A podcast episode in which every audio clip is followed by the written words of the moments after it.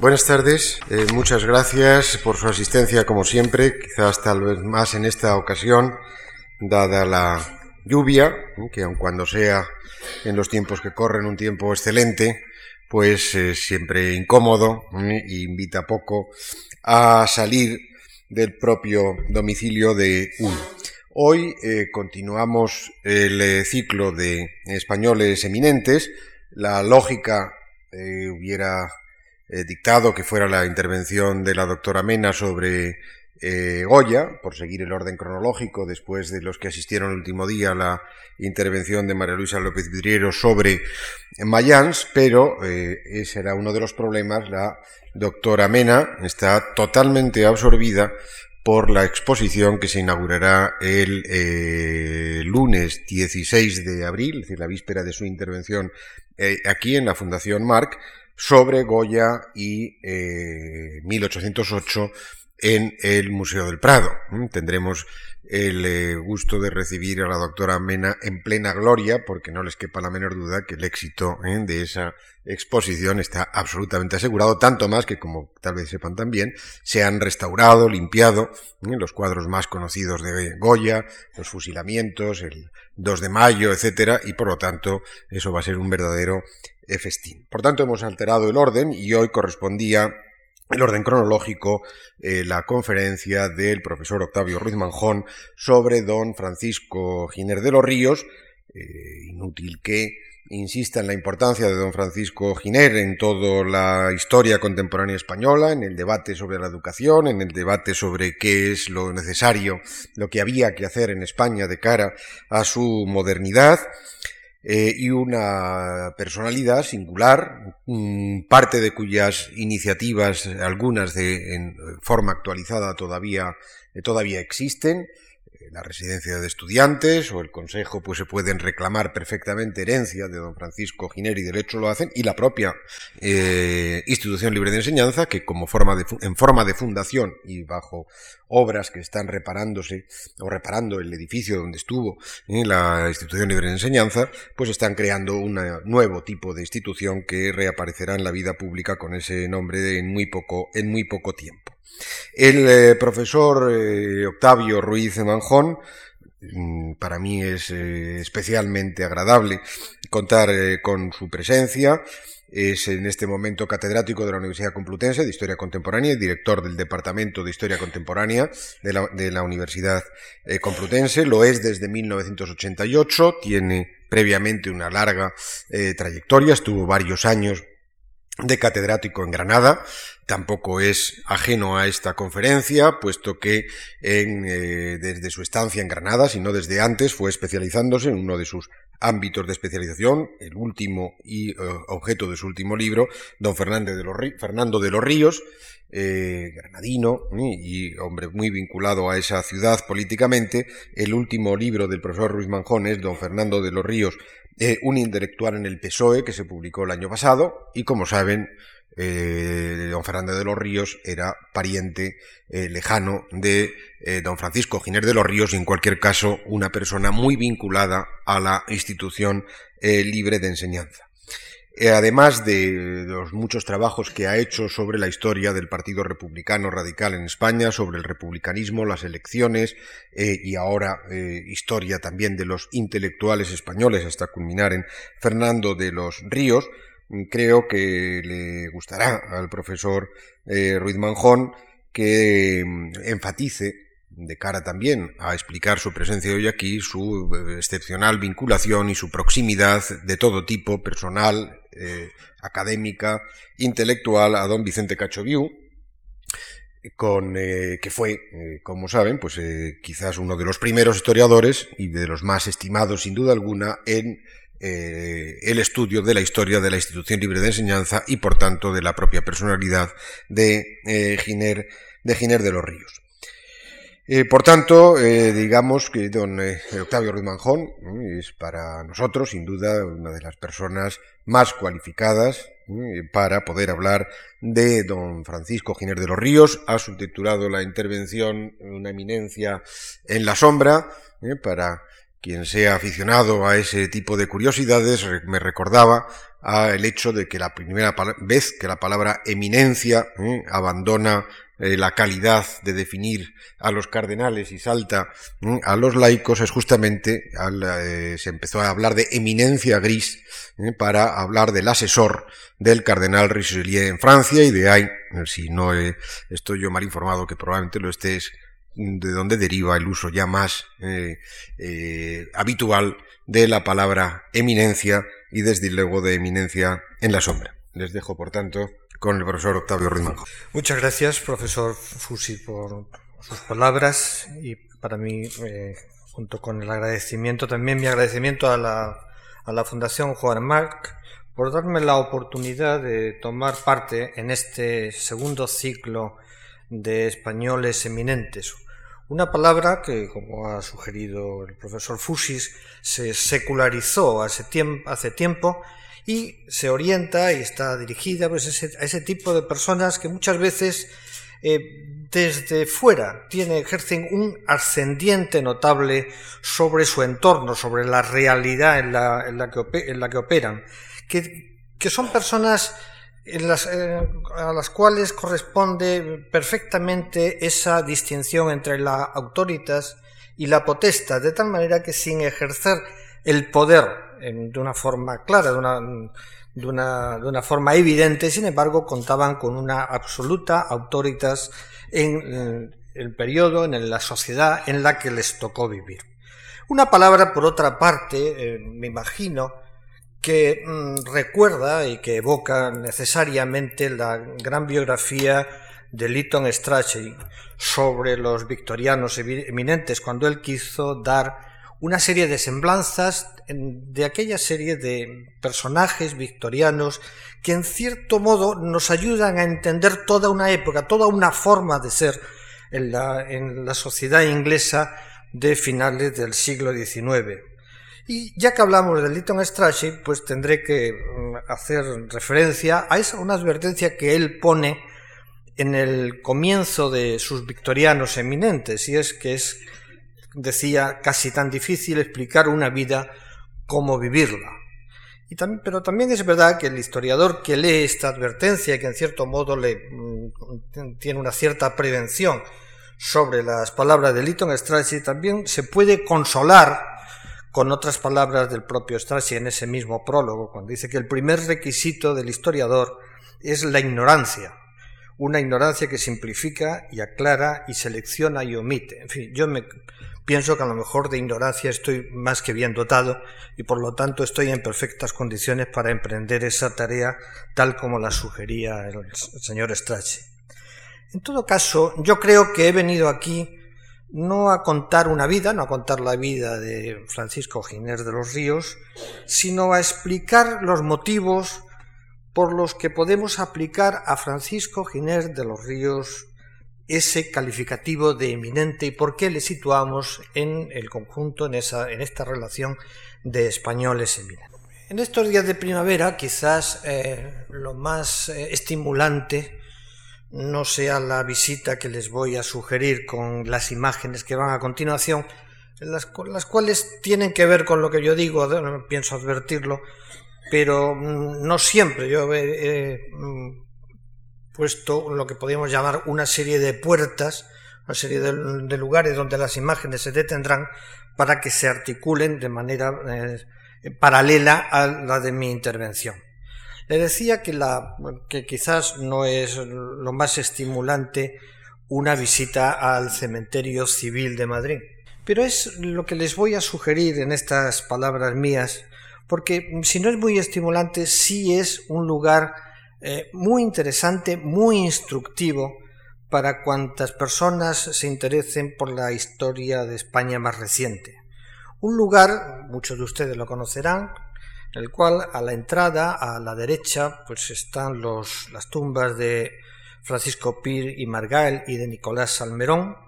dos de los presidentes de la Primera República. Algo más allá de esas dos tumbas está la de Figueras. En realidad, de los cuatro presidentes de la Primera República, solo falta Castelar, que, fue inhumado e incinerado en la Sacramental de San Justo Con lo cual, eh, digamos, este es un primer escenario, una primera referencia a esa España republicana, en ese empeño republicano que fue la primera república de 1873. A la izquierda del, de, la, de, la, entrada del, del, cementerio civil de Madrid está el Panteón de Pablo Iglesias, y, que es el padre del socialismo español, y junto a él la tumba de Pasionaria, una figura de referencia del comunismo español. Y poco más adelante de ese cementerio civil, cuando se gira a la izquierda, nos vamos a encontrar un conjunto de tres tumbas agrupadas, una de las, una de las cuales ya han visto en, una, en la fotografía anterior. Es un conjunto funerario probablemente del arquitecto Antonio Flores, con la ayuda de Bernardo Giner de los Ríos, que también fue arquitecto y fue ministro de la República, un conjunto realizado en granito de Guadarrama, en el que parece que la disposición de las letras es de Juan, Ramón Jiménez y en donde todo el enterramiento está inspirado probablemente en el enterramiento de Goya en San Antonio de la Florida. Analicemos el conjunto de esas, de esas tumbas. Por una parte, eh, agrupa a seis personas y agrupa un largo periodo de la vida española, 150 años, los que van desde 1814 hasta 1964. Por otra parte, es un conjunto funerario en el que solo hay hombres. Hay alguna mujer relacionada con ese grupo que está en una tumba cercana, pero no forma parte de ese conjunto al que pertenecen las primeras fotografías que les vengo mostrando. Solo hombres, dos de ellos eran solteros, dos eran viudos, dos murieron casados, y apenas hay vínculos familiares entre ellos, entre el grupo de esas seis personas que están en ese conjunto funerario, si no fuera por la relación que hay de yerno a suegro entre Manuel Bartolomé eh, Cosío y don Alberto Jiménez Fraud, aunque todo el conjunto funerario despide una eh, profunda familiaridad. Pues bien, en ese conjunto funerario al que, del cual les vengo ofreciendo estas primeras fotos, la figura central es la de Francisco Giner de los Ríos, que había muerto en, en febrero de 1915. Les he puesto también en pantalla una serie de mm, pronunciamientos, una serie de frases de una serie de personas, yo creo que todas ellas muy significativas, sobre la figura de Francisco Giner de los Ríos. Sin lugar a dudas, se podría decir que verdaderamente la muerte de Francisco Giner en febrero de 1915 suscita un verdadero aluvión de alabanzas, las he puesto por orden alfabético, desde Azaña a Unamuno, pero un aluvión de alabanzas que, mm, que es un reconocimiento a esa eminencia de Giner que cuando desaparece a la altura de febrero de 1915 una situación de respeto, una situación de, admiración hacia, hacia que no hará sino prolongarse en los años posteriores hasta el punto de que mm, posiblemente para muchas personas eh, Giner sería uno de los padres intelectuales de la Segunda República Española que se eh, proclamó en 1931. De tal manera que la biografía de Giner es una biografía que siempre ha ido ligada por una parte a ese mundo de la institución libre de enseñanza y por otra parte a una profunda propuesta de transformación social, a una, a una auténtica moral social de reforma, decía Vicente Cacho, que es la representada por la institución libre de enseñanza. Desde López Morillas a Antonio Jiménez Landi, desde otro punto de vista, desde Dolores Gómez Molleda a Vicente Cacho, pues la, reflexión sobre Francisco Giner de los Ríos va siempre extraordinariamente ligada a un empeño de transformación social profundo al que se había asistido en España durante los 40 años de la restauración, básicamente desde mediados de los años 70 hasta el momento de su muerte. Con ocasión de aquella, de aquella muerte, Contamos además con el, testimonio pergeñado por quien fue su discípulo más directo por Manuel Bartolomé Cosío sobre un texto de Federico de Onís que se publicó en la revista España. Y de ahí lo recogerían pues otras personas del mundo de la institución como Rafael Altamira o Josep Pilloán o Fernando de los Ríos para construir la imagen de este Francisco Giner de los Ríos unánimemente alabado en el momento de su muerte en febrero de 1915. Una imagen que, que sin embargo también ha tenido sus, eh, sus críticas, sus, eh, las, personas que han querido pues, ver en la trayectoria personal de, de Giner de los Ríos pues, una, pues, un comportamiento muy ajeno, un comportamiento a, lo que serían las verdaderas necesidades de la vida española. Por ejemplo, mm, con ocasión de después de, después de la Guerra Civil, pues hubo publicaciones en donde se presentó a la institución libre de enseñanza y a toda la obra de, de Giner de los Ríos en unos términos francamente críticos, o por hacer referencia a alguna obra más cercana, pues en fecha relativamente reciente, pues eh, una biografía de José María Marco. Está llena de observaciones inteligentes, pero también de lo que podríamos llamar una imagen derogatoria de lo que es la, imagen o lo que es el significado de la vida de Francisco Giner y sobre todo de las intenciones de esa vida de Francisco Giner. Yo voy a, por tanto, a tratar de situar la vida de Francisco Giner en lo que llamo tres escenarios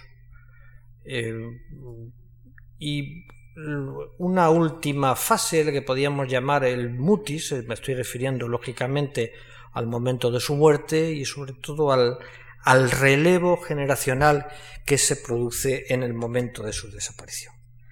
Tres escenarios de los cuales el primer escenario sería el de 1843, en torno a 1843 hasta 1868, en los inicios de la España liberal. ¿En qué consiste este escenario? Bien, este es el escenario de la construcción de la España liberal de la adopción en España con ocasión de la mayoría de edad de Isabel II de un Estado liberal, un Estado de acuerdo con los principios de la libertad individual, del orden constitucional, de la expresión a través regulada a través de procesos electorales, de la existencia de partidos políticos. Ese es un, escenario en el que se desarrolla el reinado de Isabel II hasta 1868. Una batalla o una, una España liberal en la que se desarrolla una eh, profunda batalla por darle a ese régimen eh, liberal español una o por dotar a ese régimen liberal español de una filosofía política adecuada de traducir al, plano de, las, de la organización social, en el plano de la organización social, pues traducir unas,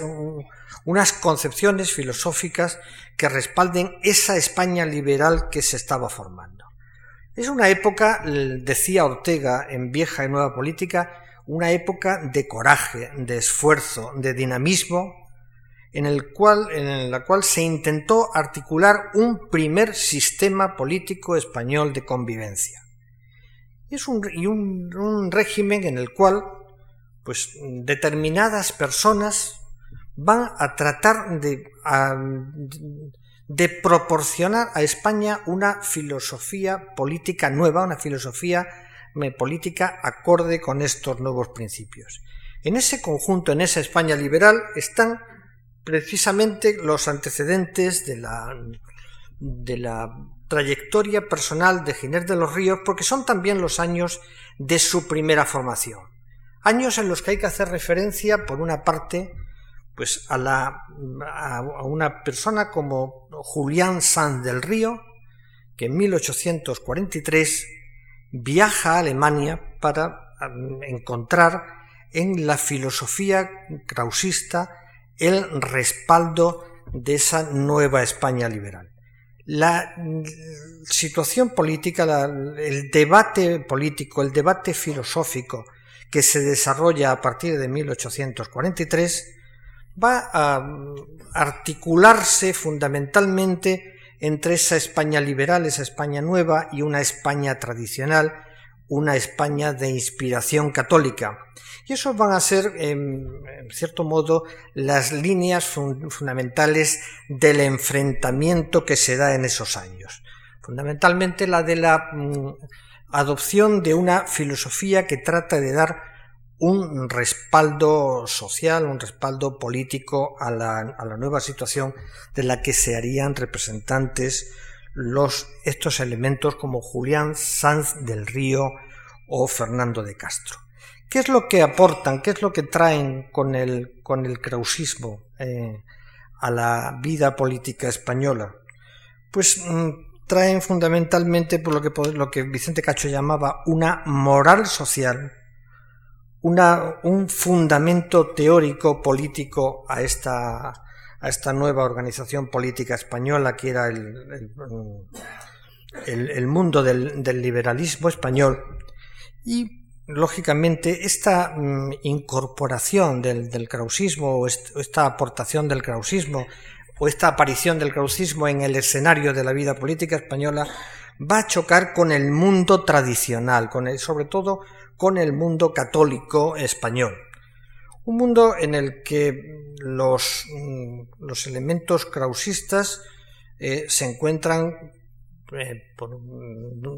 en una situación de una cierta disconformidad mm, inicial, de una cierta disconformidad básica, por cuanto la relación entre liberalismo y catolicismo es una, una relación francamente difícil, había sido francamente difícil desde el momento de la, o desde el, proceso de la Revolución Francesa, del momento de la, Revolución Francesa, iba a tratar, iba a registrar también notables dificultades para adaptarse en la vida política española. Pues bien, el enfrentamiento entre krausistas y tradicionalistas, el enfrentamiento entre krausistas y católicos, es un enfrentamiento que mm, desgarra profundamente a la conciencia mm, política española en los años finales del reinado de Isabel II, que son los años del, por otra parte, los años del, de la formación de Francisco Giner de los Ríos, que había nacido en Ronda en 1839, que entra en contacto con la universidad en Barcelona en 1853,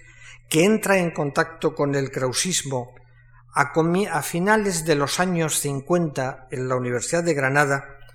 y que eh, participará de esta polémica entre católicos y entre krausistas, entre conservadores, eh, entre el mundo católico conservador y la filosofía krausista renovadora en vísperas de la revolución de 1868. Una batalla, una batalla política en la que Francisco Giner de los Ríos es fundamentalmente eh, una persona en formación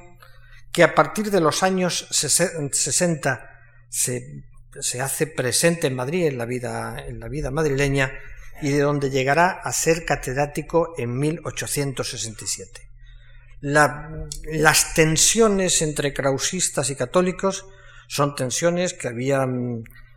que, se habían traducido pues en la difícil formulación de lo que podíamos llamar el entendimiento entre el catolicismo y el liberalismo. Recuerden ustedes que estamos hablando del, del pontificado de Pío IX, estamos hablando de los textos pontificios de 1864, de la encíclica Cuanta Cura, del sílabus de los errores, de la mm, dificultad de compatibilizar la fe religiosa con la filosofía krausista y estamos por lo tanto haciendo referencia pues a, una, a un profundo desgarramiento intelectual que es al, que, al que se asiste en los años anteriores a la revolución de 1868.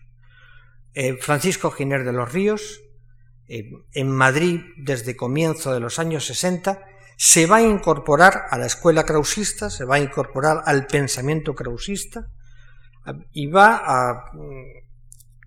a participar en ese, en ese sentido, va a convertirse en lo que se llama los, el, krausismo de la segunda, tercera generación de los sucesores de Julián San del Río. Una batalla mm, que que no es concluyente a la altura de 1868, que no había quedado concluida a la altura de 1868, pero que ponía de manifiesto la existencia de una profunda dicotomía en la forma de ver España, en la forma de entender España, entre las actitudes de la monarquía tradicional y este nuevo pensamiento de los krausistas. Pues bien, en ese horizonte es en el que pasamos al segundo escenario de la vida de Giner de los Ríos, que es el, escenario del sexenio democrático. El sexenio democrático en la, vida española es fundamentalmente el, periodo de los ensayos democráticos y de los ensayos liberales a fondo. Es, después del derrocamiento de, de Isabel II, los historiadores hemos mm, eh, dudado en ese sentido entre la denominación. Ha habido una época en que se hablaba del sexenio revolucionario, después yo creo que José María Jover dejó claro más bien la conveniencia de hablar de un sexenio democrático, es realmente la oportunidad de el ensayo, de ese, ensayo que estaba, en cierto modo, contenido en los planteamientos liberales es el, ensayo de la plenitud del liberalismo a través del experimento democrático. Un experimento democrático que va a tener, como ustedes saben, distintas formas. En ese, en ese periodo que va desde 1868 a 1874, en España se va a, a ensayar una monarquía constitucional, se va a ensayar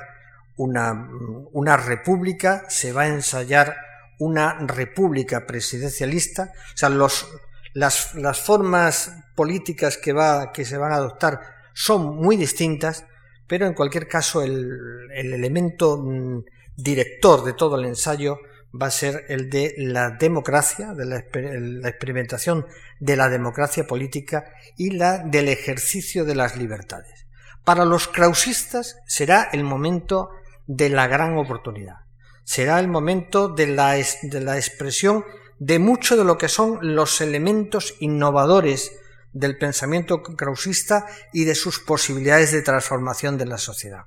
Conferencias en, el Ateneo, iniciativas para la educación de la mujer, reforma penitenciaria, em, eh, extensión universitaria, conferencias dominicales a las clases populares madrileñas, todo eso forma parte de esa mm, apertura, mm, de esa apertura social, de esa profunda innovación que para los krausistas supone el sexenio democrático. Para Giner es el sexenio democrático es, mm, sin embargo, el momento en el que va a experimentar el, el relevo entre los que han sido los krausistas iniciales, entre Fernando de Castro y Julián San del Río, y mm, un relevo generacional que va a terminar eh, cayendo precisamente en manos de Francisco Giner. A poco de empezar el, el sexenio democrático en 1869,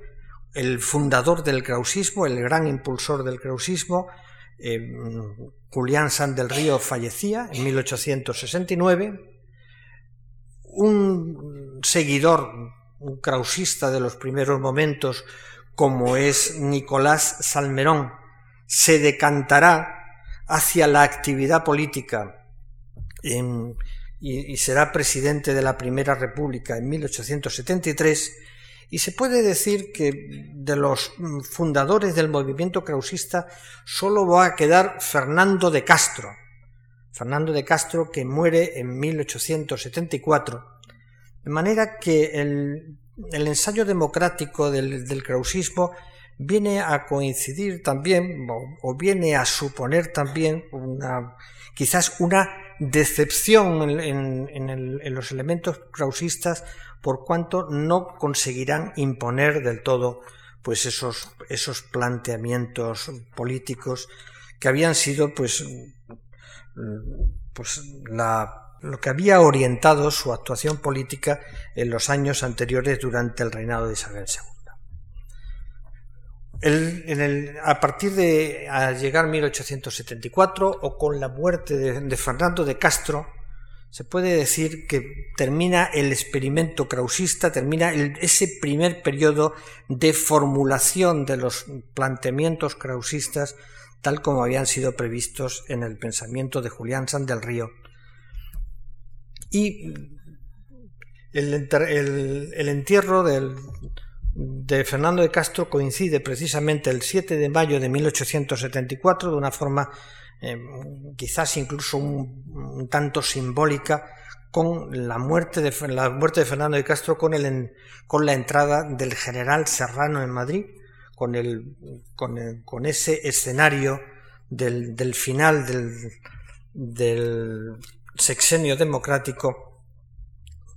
en el que los krausistas han intentado eh, poner en práctica una serie de reformas políticas, llevar a la práctica una serie de reformas políticas que no mm, tendrán efectividad. En el tercer escenario,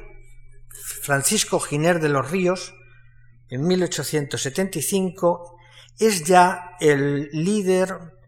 del movimiento krausista y es el líder de todas esas personas que intentan eh, una transformación de la vida española, de la sociedad española, a través de la filosofía krausista. Ese tercer escenario es el que acompañará al, movimiento krausista y a Francisco Giner de, los Ríos durante todo el periodo de la restauración. Francisco Giner de los Ríos, después de la muerte de Fernando de Castro, es ya el líder indiscutido del movimiento y va a tratar de mm, poner en práctica ese, mm, ese planteamiento, esa propuesta de transformación de la sociedad a través de una afirmación profunda de lo que es eh, la libertad de enseñanza y la afirmación de la libertad de enseñanza. Una propuesta que, sin embargo,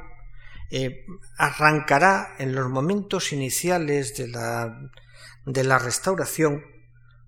con lo que podríamos considerar un primer fracaso inicial, y es que la los intentos de, Cánovas, que en definitiva eran unos intentos del establecimiento de un régimen político de convivencia, de un régimen político de respeto, de un, régimen político de reconocimiento de libertades, un régimen político de aceptación eh, gradual de los, de los logros revolucionarios, se va a ver eh, contrarrestado desde los momentos iniciales por un enfrentamiento con los sectores krausistas, dando lugar a una verdadera ruptura en los momentos iniciales de la restauración. En la primavera de 1876 hay un enfrentamiento radical de Francisco Giner de los Ríos con las autoridades políticas, un enfrentamiento del cual van a salir perjudicados Francisco Giner de los Ríos por una parte, Gumercito de Azcárate por otra, el propio Nicolás Salmerón por otra, de, tal manera que se producirá una ruptura entre ellos, una ruptura, una ruptura entre las autoridades políticas y los dirigentes del krausismo que va a dañar profundamente y que va a marcar profundamente la trayectoria de Francisco Giner de los Ríos.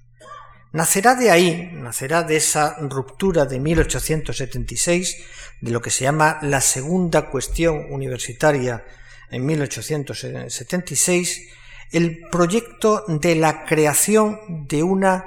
universidad libre, de un proyecto que por la legislación existente impedía llamar universidad y que será denominada institución libre de enseñanza, que trata de ponerse en marcha en octubre de 1876. La institución libre de enseñanza es, mm, a partir de ese momento, a partir de 1876,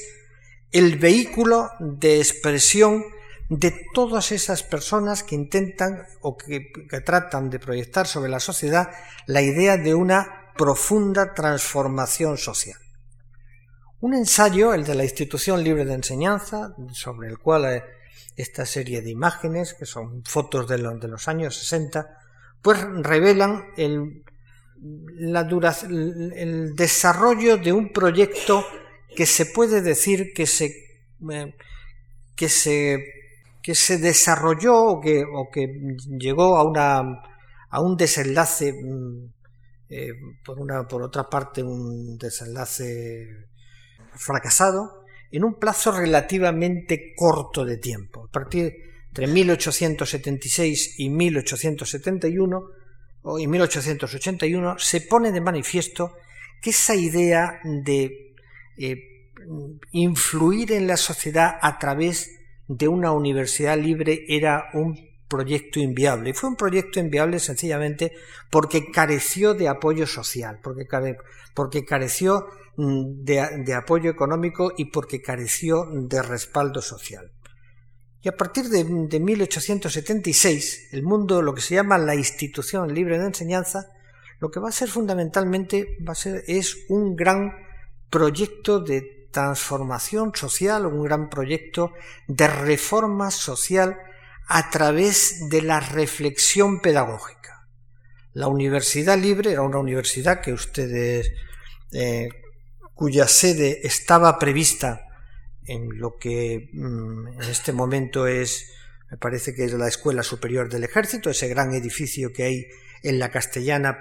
a la izquierda poco antes de llegar al edificio de los nuevos ministerios, ese, ese proyecto de una universidad libre como expresión de una forma alternativa de ser España es un proyecto que se abandona y sin embargo la institución libre de enseñanza a partir de, 1800, de 1876 hasta mil, o desde mejor dicho desde 1881 va a ser fundamentalmente un proyecto de transformación de la sociedad o una o un foco de transformación de la sociedad a través de la, de la reflexión pedagógica y de la forma y de la, y de la voluntad de influir en la sociedad a través de este tipo de, de actividades en las cuales la pedagogía tuvo un papel central. Una manera de que como algún historiador ha dicho, me tiene más que ver con, la permeación, con la influencia externa, que tiene más que ver con el tipo de influencia que, por ejemplo, ejercieron los fabianos en Inglaterra a la hora de transformación de la sociedad, que realmente con un, instrumento eh, que tuviera una capacidad de presión directa sobre la sociedad. Francisco Giner de los Ríos representará a partir de, los años 80 en España pues una forma de entender la sociedad española y una forma de influir en la sociedad española desde, desde, un, desde un ámbito muy reducido de actuación. Giner de los Ríos eh, no interviene, por ejemplo, para, no interviene en público desde 1882, no tiene ninguna intervención pública en la vida española, sino que realmente su intervención se hará desde una, eh, un pequeño local que todavía existe hoy, lo que antiguamente se llamaba el Paseo del Obelisco y ahora Paseo de Martínez Campos. ¿Y qué es lo que me está sugiriendo Giner de los Ríos desde, ese, desde esa casa del Paseo del, del Obelisco, desde ese centro del Paseo del Obelisco? Pues está eh, sugiriendo, por una parte, un estilo de vida, una, mm, una renovación profunda de la sociedad a través de la, como digo, de la, de la pedagogía, de una, de una actitud ante la vida, una, una elegancia natural en la que, por ejemplo, eh, el modelo británico de vida, pues para eh, Giner de los Ríos tenía un extraordinario sentido, eh, el contacto con la naturaleza, la pedagogía intuitiva, la práctica de la, de la, vida al aire libre, la práctica del deporte, En definitiva, eh, se puede decir que eh, Ginés de los Ríos se sitúa en un, en un plano prepolítico, en un plano ajeno al, político, y desde su cátedra y desde la actividad que realiza en la institución libre de enseñanza, trata de proponer una eh, profunda transformación de la sociedad española. ¿Cuáles son las, los planteamientos, las propuestas de transformación de, de Ginés de los Ríos, como en, alguna imagen se ha dicho, pues es realmente la de un radicalismo en la, en la vida política eh, en el que trataba de desarrollar verdaderamente una moral social alternativa a la existente. El mundo de la, el mundo de la institución era, era un mundo que, se, que mm, en cierto modo se, se marginó deliberadamente, se marginó voluntariamente, como se marginó el propio Francisco Ginés de los Ríos, para tratar de influir desde, desde esas, mm, digamos, desde esa base material escasamente consistente, que es la de la, que fue la del edificio de la institución, para, mm, para realmente proponer pues, toda una alternativa a una sociedad como era la sociedad española de la restauración, una sociedad eh, que por otra parte, de acuerdo con los principios de Cánovas, era una sociedad en la cual se desarrollaba un notable nivel de convivencia, un notable nivel de libertad, una, una notable eficacia en el funcionamiento de las instituciones políticas. ¿Cuáles son las, las posturas, las posiciones de, de Ginés de los Ríos en ese sentido? Bueno, su, radicalismo es un radicalismo que, que, le hizo en buena medida descalificar profundamente el, mundo de la restauración canovista, la insistencia en que el mundo de la restauración canovista era un mundo de, mm, como se como dijo, como decía en algunos casos, pues casi una, una fantasmagoría teatral que necesitaba de una profunda revisión y que era lo que le daba sentido a su radicalismo. Por ejemplo, una incompatibilidad notable con la monarquía, con, esa monarquía que en definitiva era una monarquía liberal que trataba de encontrar pues una fórmula de convivencia que efectivamente no había funcionado durante la época de Isabel II, pero que Cánovas trataba, mm, trató de hacer viable en la persona de Alfonso XII y que todavía pues mm, demostró una cierta eficacia durante la regencia de María Cristina. El escenario de, la institución libre de enseñanza en, la primera, mm, en los primeros años del siglo XX es un escenario de, propuestas radicales a la, de transformación política en un momento en el que se estaba produciendo en España pues toda una renovación mm, em, generacional representada en la propia persona de Alfonso XIII en esa anécdota que les tengo puesta ahora mismo en pantalla, pues se revela por una parte esa voluntad de Ginés de los Ríos de, de eh, influir sobre la realidad política española, de, mm, de, crear instrumentos que pudieran actuar, pues en cierto modo, de palanca del cambio, como era la, la residencia de estudiantes creada en Madrid en 1910, pues, en donde los mm, el contacto con la monarquía era este, podía ser extraordinariamente significativo, lo cual no impedía que mm, la contestación de Francisco Ginés de los Ríos a Sorolla cuando le sugirió la posibilidad de que el, rey entrara en la casa de la institución fuera esa que ustedes habían leído. Apertura también a los otros eh, a los otros movimientos renovadores de la España de, de finales del siglo XIX y de comienzos del siglo XX. Apertura a las propuestas renovadoras que traía el nacionalismo catalán,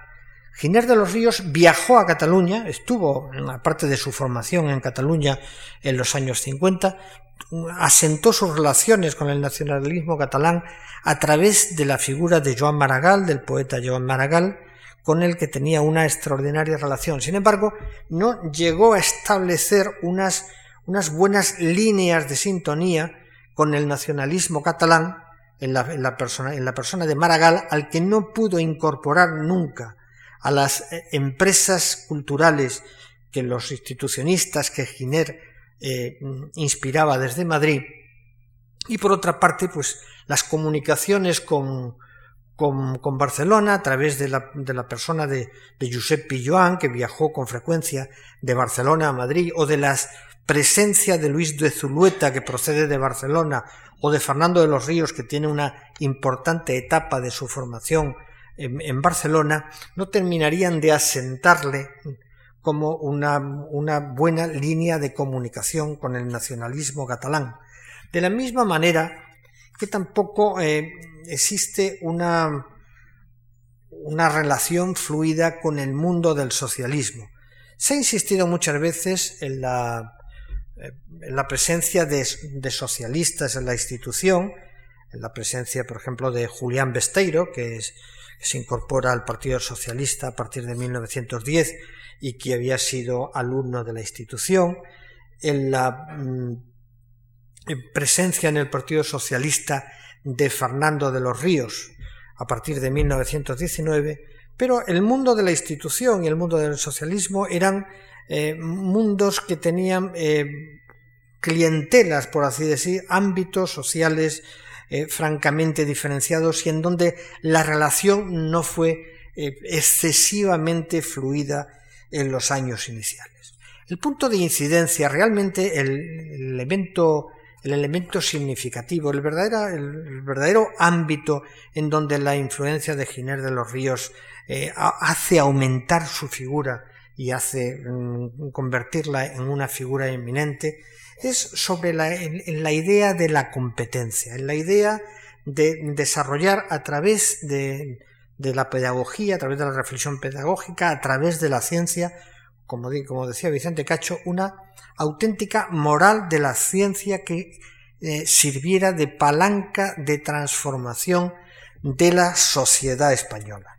Es en, el Giner de los Ríos en donde se encuentra pues esa eh, firme voluntad, esa decisión permanente de buscar en el mundo europeo, en el mundo de la ciencia española, perdón, en el mundo de la ciencia europea,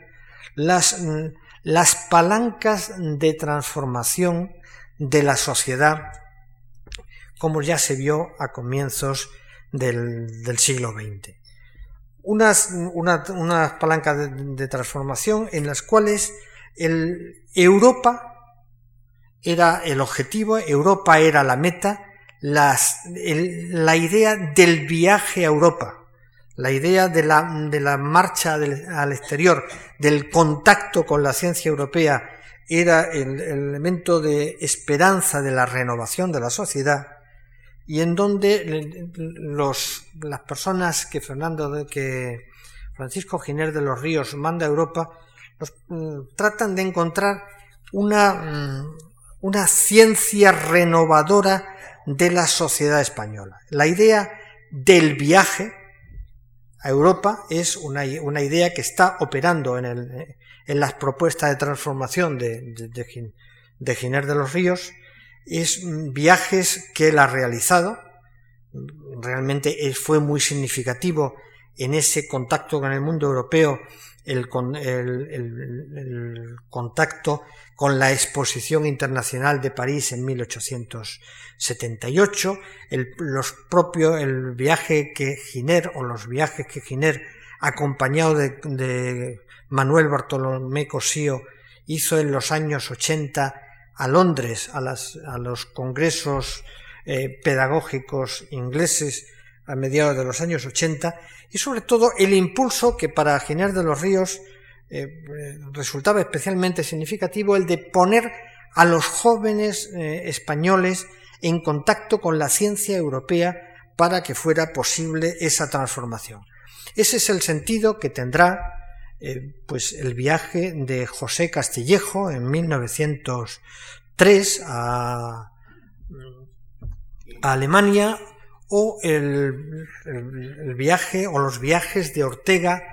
a partir de 1906 a Alemania. Son mm, expresiones o son, son manifestaciones de esa forma de entender la necesidad de la transformación española a través del contacto con la ciencia europea, algo que necesitaba en cualquier caso de una eh, sistematización, de una eh, de, la construcción de una serie de instrumentos que hicieran eficaz ese planteamiento. Es lo que se producirá posiblemente en lo que llamo la, lo que llamo la escena final, que son las grandes iniciativas que la institución libre de enseñanza y que Francisco Giner de los Ríos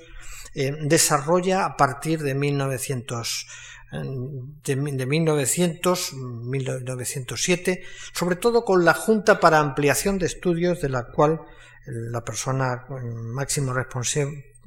responsable es José Castillejo. Significa la institucionalización de ese eh, proyecto de europeización, de realizar a través de la competencia la transformación de la sociedad española. En la misma línea de la Junta para Ampliación de Estudios de 1907 estará la creación de la residencia de estudiantes en 1910, creación que tiene como complemento la formación de la residencia de señoritas en 1915 en un contexto que tienen que entender que es el, contexto pues de la formación de la mujer de unas de las mm, dificultades que tenía la preparación de la, de la mujer a la altura de 1915. Yo, eh, son años en los que mm, son por otra parte los años de la muerte de Ginero. Yo creo que son también los años de un relevo generacional. En, los testimonios que les he puesto al comienzo de mi intervención, pues quizás eh, deliberadamente he omitido la figura de, José Ortega. Figura de José Ortega a la altura de, 1915, cuando muere Giner, es, eh, sin lugar a dudas, la de la persona que recoge el testigo o que, mejor dicho, interpreta el, mejor el testigo de lo que es la propuesta de transformación que ha traído Ginero. El joven Ortega, escribo ahí en un eh, artículo de 1909, reconocía al, a Giner, reconocía el impulso transformador que significó la vida de Francisco Giner y el ejemplo de Francisco Giner desde esa pequeña casita de la institución del Paseo de Martínez Campos. Y Giner le corresponde a Ortega, a la, altura de 1909, 1910, 1913, reconociendo también su liderazgo generacional. Es evidente que, no estoy diciendo, no estoy sugiriendo eh, que Ortega es un institucionista, simplemente Ortega es, eh, creo, la persona que, que mejor entiende o que mejor puede interpretar el impulso renovador de Giner a la altura de 1910 y 1913. Y por otra parte, los, los testimonios directos de ambos yo creo que nos permiten sugerir que ese relevo generacional se dio en aquellos, aquellos años. Como le dice Giner, en usted está la fuerza y en usted está la responsabilidad. Estamos hablando de un, de un Ortega de 1911, de un Ortega de, de, 28 años, que en cualquier caso va a ser el, el intérprete de esa mm, renovación de la vida española a través de la europeización que había significado la figura de Giner de los Ríos en, en, el momento de su muerte y que suscita pues todo ese, ese cúmulo de alabanzas que yo les he puesto en, los momentos iniciales de, esa intervención. A partir de, de, 1915, pues a partir de estas iniciativas todavía se sucederá alguna otra, como la del Instituto Escuela, que se crea en 1918, y todas ellas forman parte de ese impulso renovador, de ese, impulso de transformación a través de la, de la excelencia, de la eficacia, de la competencia y, de, la europeización y del desarrollo de la ciencia en la vida española. Quienes lo asumirán serán las nuevas generaciones. Serán quizás lo que se ha llamado la generación de 1914. Esos, esos jóvenes que aparecen en, que aparecen en estas fotografías, estos, pero que son ya los, la generación de los, mm, de los universitarios que se han formado con el impulso de Francisco Giner de los Ríos, que se han beneficiado de instituciones como la Junta para Ampliación de Estudios, que han accedido a los centros universitarios y que realmente han puesto a España a la altura de 1930 en disposición de esos profundos cambios de los que se hace eh, de los que se hace muchas veces representativa a la institución libre de enseñanza. El, institucionismo, institución libre de enseñanza, eh, Francisco Giner de los Ríos, son en cualquier caso eh, valores eh, que normalmente aparecen aludidos de una forma casi sinónima. Se, se utilizan muchas veces casi indistintamente en la, en la vida española para mm, simplemente eh, recoger el testimonio de una persona que desde un planteamiento de una filosofía secular, de una filosofía eh, quizás importada desde un filósofo que no era de primer orden como era Krause y, traída a España con notables dificultades en la primera mitad del, del siglo XIX, terminaría eh, transformándose en la, en la fuente la fuente de, inspiración de una profunda transformación de la vida española. Como siempre, los, eh, en, cuando se habla de estos profundos fenómenos de transformaciones, muchas veces la palabra última es la palabra que corresponde al poeta. El poeta no es muchas veces la persona que tiene la intuición primera, pero sí es la persona que sabe traducir pues a unas palabras profundamente sentidas lo que es la una propuesta de transformación profunda en la vida española. Ese poeta, como ustedes saben, fue Antonio Machado, que estaba en Baeza el 21 de febrero de 1915, que recibió en Baeza la noticia de la muerte de Giner y que em, escribió primero en unas prosas, en una, en una revista de Baeza, escribió unas prosas, unas prosas y después lo tradujo a unos versos que se publicarían en lo que en 1915, desde hacía unos desde hacía unas semanas, era quizás el vehículo de expresión de estos intelectuales españoles que buscaban la transformación de España. Me refiero precisamente a la revista España, a la revista que Ortega y Gasset puso en marcha en enero de 1915. Pues bien, en el número 5 es en el que aparecen estos versos de Machado, que son el mejor homenaje que se pudo escribir a la memoria de Francisco Giner de los Ríos. Gracias.